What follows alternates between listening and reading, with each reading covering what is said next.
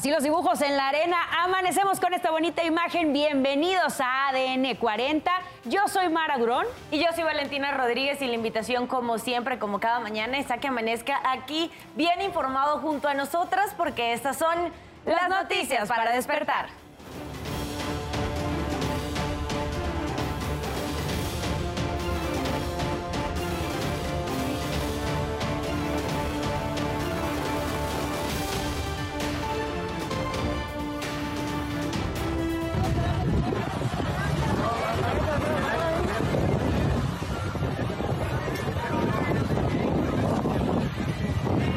Cortocircuito incendió Palapa del Parque Acuático de Acapulco Guerrero. El periodista Fernando Rodríguez denuncia atentado en su contra. Asegura que él y su familia están en peligro. Rinden protestas los cuatro nuevos consejeros del INE, incluida su presidenta Guadalupe Tadei. Habrá corte al suministro de agua en el Estado de México que afectará a 10 municipios. Así lo adelantó la Conagua. Seguidores de Donald Trump muestran su apoyo al republicano quien comparece hoy ante un juez de Manhattan, Nueva York.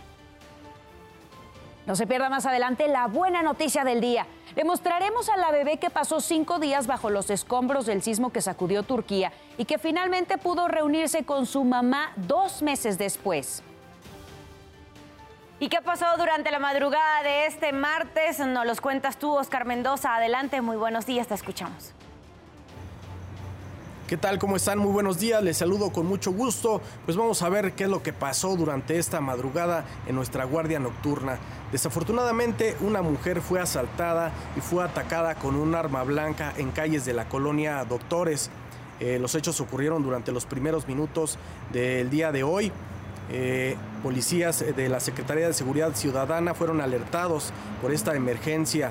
Rápidamente llegaron eh, elementos del sector Álamos e iniciaron la búsqueda de este hombre de aproximadamente 40 años de edad le dieron alcance sobre la calle de Doctor Río de la Loza. Ahí pues se inició un forcejeo con este sujeto. Eh, afortunadamente lograron subirlo a la patrulla y llevado ante el Ministerio Público Cuauhtémoc II en la misma alcaldía. Y más tarde en calles eh, de la colonia Nicolás Bravo ocurrió otro asalto, pero este se llevó a cabo a una tubería de cobre de una instalación en un domicilio ubicado en la calle Cananea. Fueron alertados los servicios de emergencia. Al lugar llegaron bomberos de la Ciudad de México por la fuga de gas, cerraron la válvula rápidamente, también eh, pues se acordonó esta zona con policías del sector. Eh, la emergencia pues fue controlada, sin embargo lo que nos comentan los vecinos es que en menos de 24 horas se robaron la misma tubería del mismo domicilio, pues hay una alerta a las autoridades locales para que pues esto no siga ocurriendo. Por lo pronto, pues esto fue parte de lo que ocurrió durante esta noche y madrugada en nuestra guardia nocturna. Nos vemos un poco más tarde. Buenos días. Muchas gracias, Oscar, por el reporte. Quiero invitarlos también a que visiten nuestro sitio web. Nos encuentran como www.adn40.mx. Aquí podrá encontrar toda la información que necesite en el momento que la requiera y también se puede suscribir a nuestro newsletter.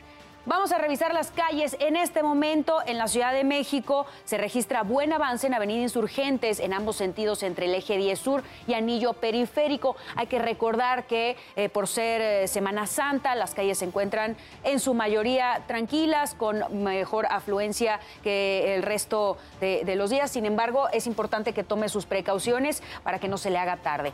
Las condiciones meteorológicas en nuestro país nos están indicando que todavía el Frente Frío número 47 continúa su avance hacia la zona norte de nuestro país. Para esta zona, en combinación con un canal de baja presión, estaría dejando algunos vientos, tolvaneras, algunas lluvias dispersas, pero en general, en la gran parte de la República Mexicana se espera ambiente caluroso debido a que tenemos una onda de calor y esta es la que estará provocando las altas temperaturas. Incluso para Coahuila, Nuevo León, Tamaulipas, San Luis Potosí, Hidalgo, Jalisco, Colima, Michoacán, Guerrero, Morelos, Veracruz, Oaxaca, Campeche y Yucatán podrían superar en algunas zonas los 40 grados Celsius. Importante mantenerse bien hidratado para evitar el golpe de calor.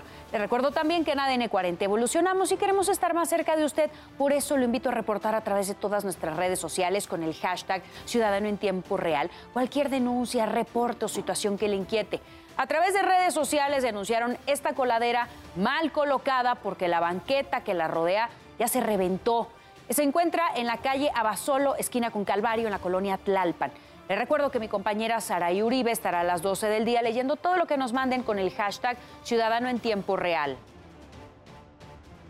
5.36 minutos de la mañana, seguimos con la información, lo hacemos con este resumen. Comenzamos en Jalisco, porque allá un conductor grabó el momento en el que un ferrocarril embiste y arrastra por varios metros a una camioneta justo en la división de los municipios de Amatitán y Tequila. Los medios locales informaron que hay seis personas lesionadas.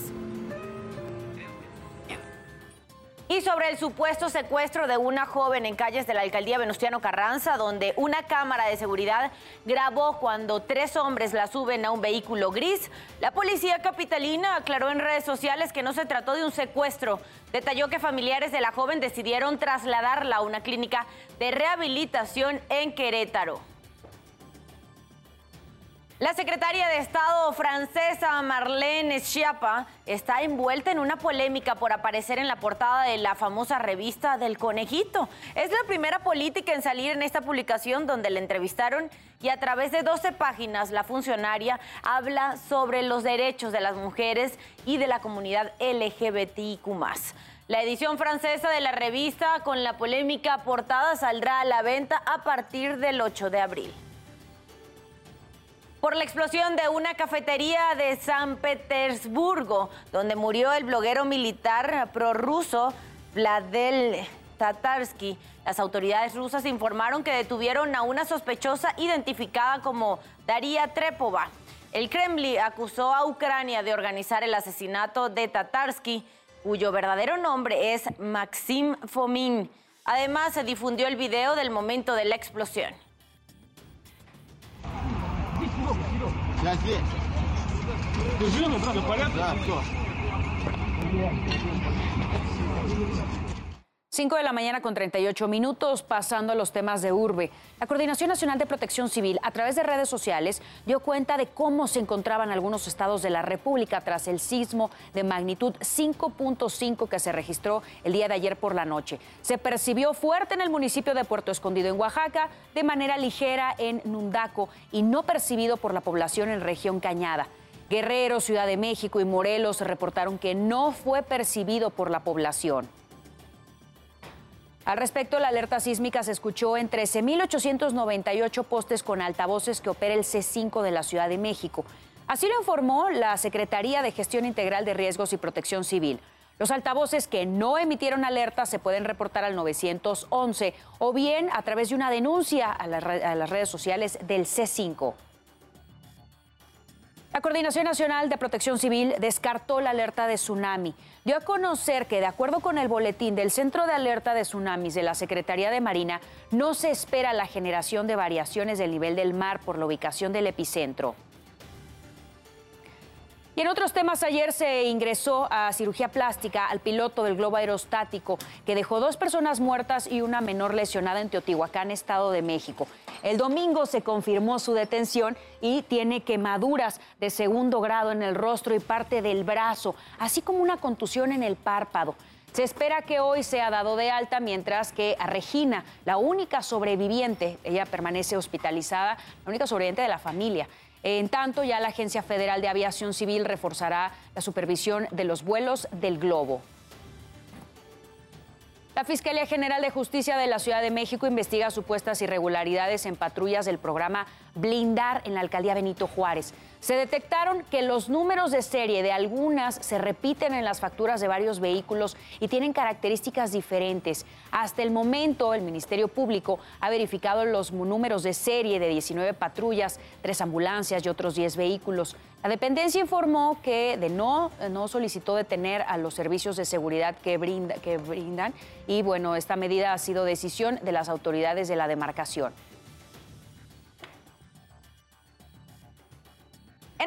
continuación tenemos que hablar de deportes porque esto se pone bueno a pesar de que sea la semana mayor.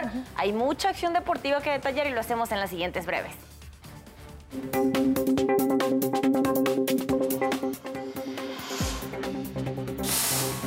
Arrancamos con la información deportiva para despertar. Los Bravos de Juárez hicieron oficial la llegada de Diego Mejía como su nuevo entrenador para lo que resta del Clausura 2023. El nuevo director técnico llega en lugar de Hernán Cristante, quien este lunes dejó el cargo, así lo anunciaron.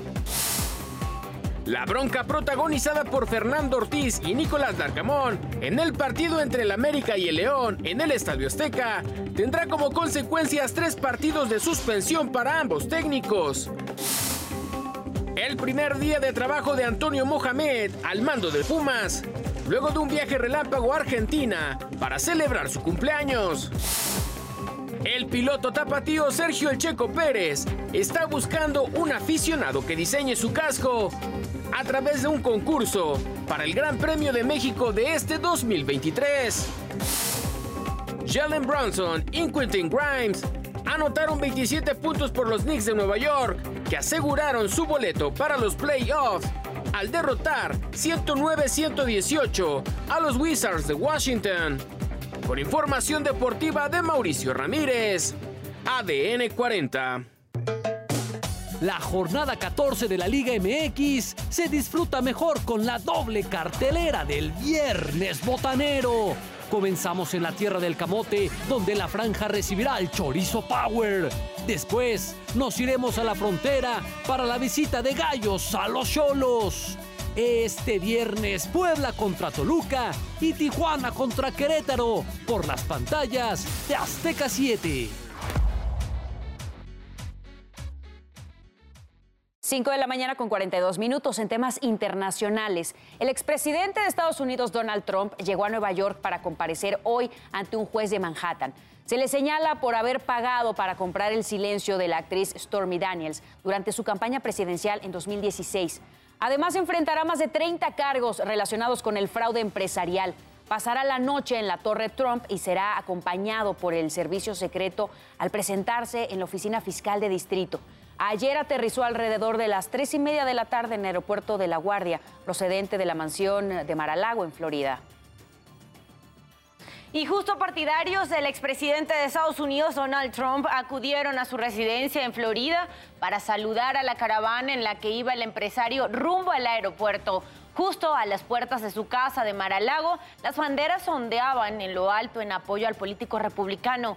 El respaldo se produce después de que Trump fuera acusado por un gran jurado de Manhattan tras una investigación sobre el dinero de silencio pagado a la estrella de cine para adultos Stormy Daniels. I just hope to see him come back. I hope to see him run for 2024 and become the president again. Y el índice de aprobación del presidente Joe Biden sufrió una caída. De acuerdo con una encuesta de AP y North Center, bajó a 45%, de, estaba en 45 y bajó a 38% durante el mes de marzo. El mínimo de aprobación histórica que ha tenido un presidente del 36% ocurrió en julio de 2022 cuando la inflación alcanzó un máximo de 40 años. La policía de Costa Rica extraditó a un miembro de una organización terrorista. De acuerdo con informes de inteligencia, el hombre de nacionalidad somalí pertenece al grupo Al-Shabaab. Ingresó al país el 4 de enero procedente de España con un pasaporte sueco que pertenecía a otra persona. Permaneció un mes ahí y después cruzó la frontera sin documentos hacia Nicaragua. Fue detenido en Guatemala y trasladado a Costa Rica para ser extraditado a Estados Unidos.